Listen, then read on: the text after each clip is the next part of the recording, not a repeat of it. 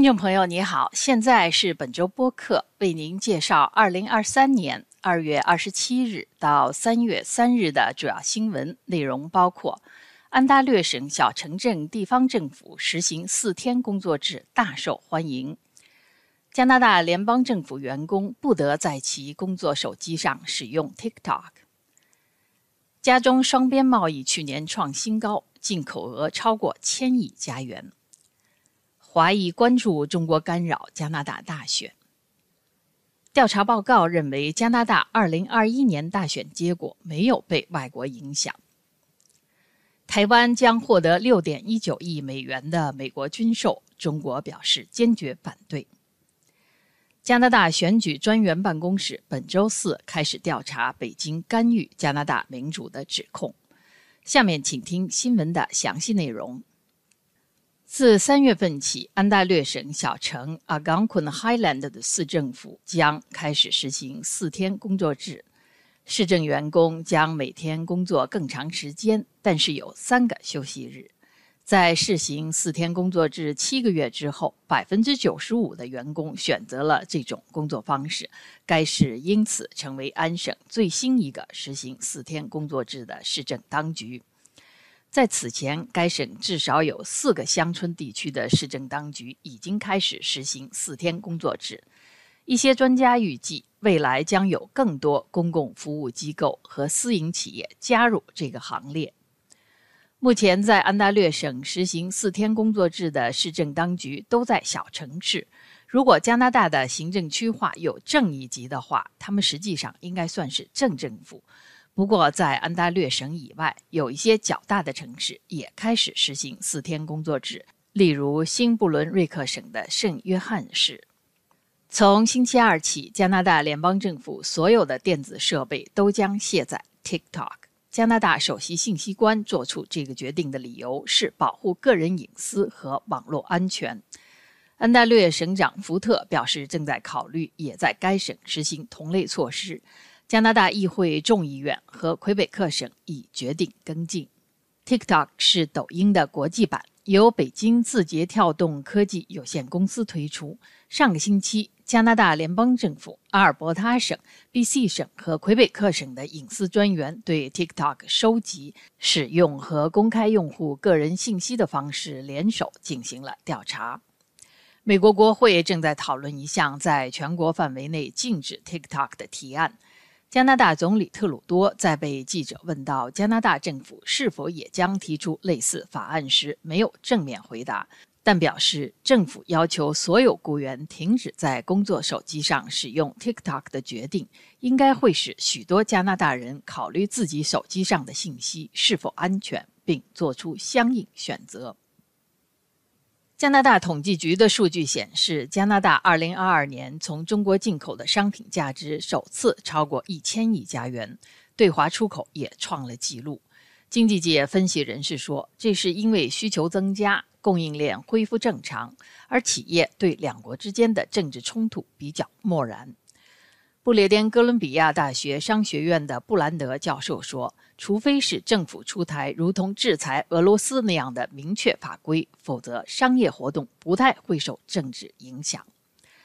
加拿大2022年从中国进口比前一年增加百分之十六，主要的进口商品为各类消费品和电子电动设备。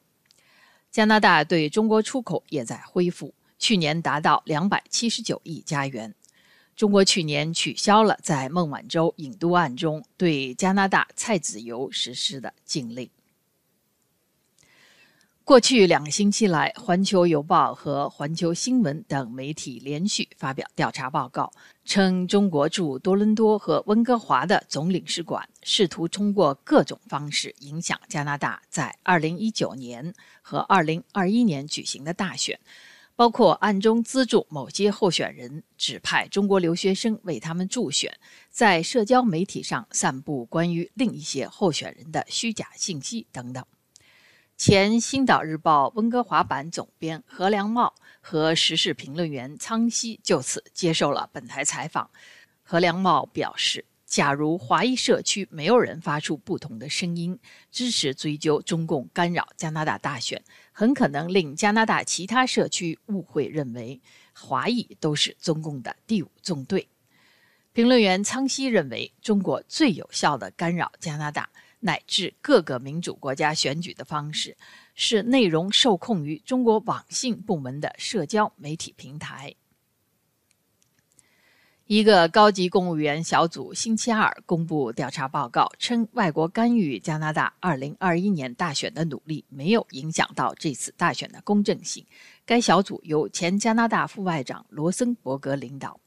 报告说，国家安全机构看到了外国干预加拿大大选的种种努力，但是这些努力没有达到影响大选公正性的程度。罗森伯格小组提出了十几条防止外国干预的建议，其中包括降低相关监督小组向公众发出警告的门槛，国家安全情报机构向参众两院议员公开一部分机密报告，以增加他们对外国干预的了解等等。联邦民主机构部长勒布朗表示，这份报告表明政府针对外国干预采取的预防措施是有效的。但是，反对党对报告的可靠程度存疑，认为罗森伯格与特鲁多家族关系过于密切，不符合负责调查工作。新民主党和魁北克党团要求对中国干预活动及影响进行独立、公开的调查。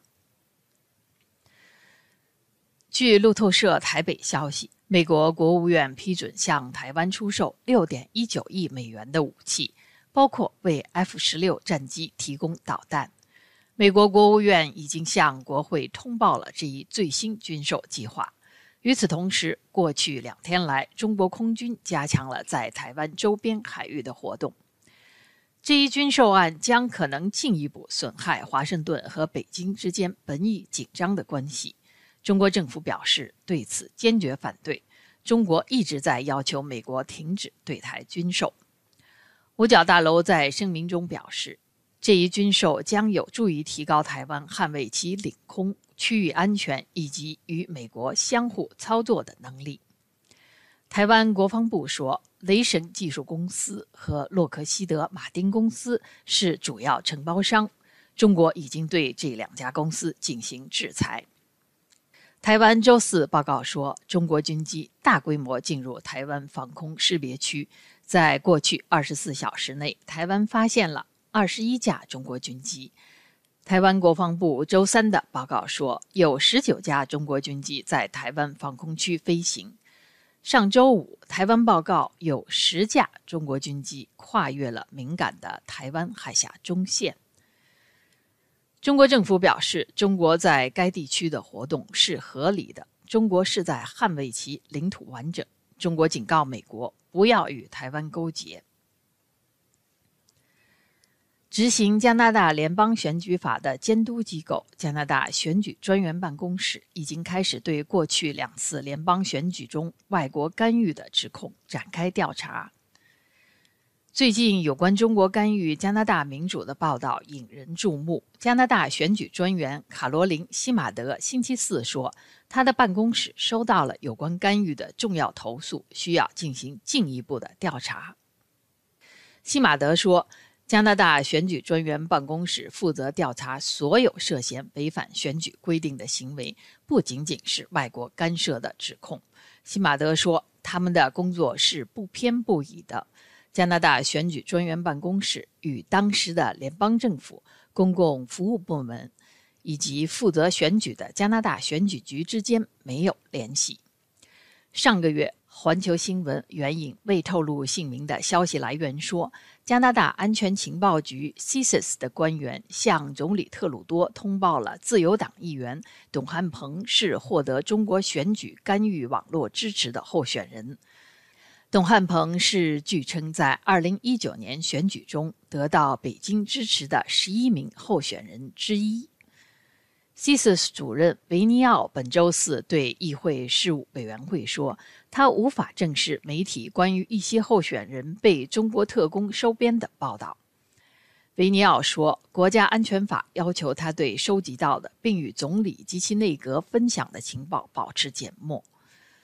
当被问及为什么没有对外国干涉选举进行刑事调查时，维尼奥指出，在刑事案件中使用情报是有困难的，法庭的标准与收集情报的标准不同。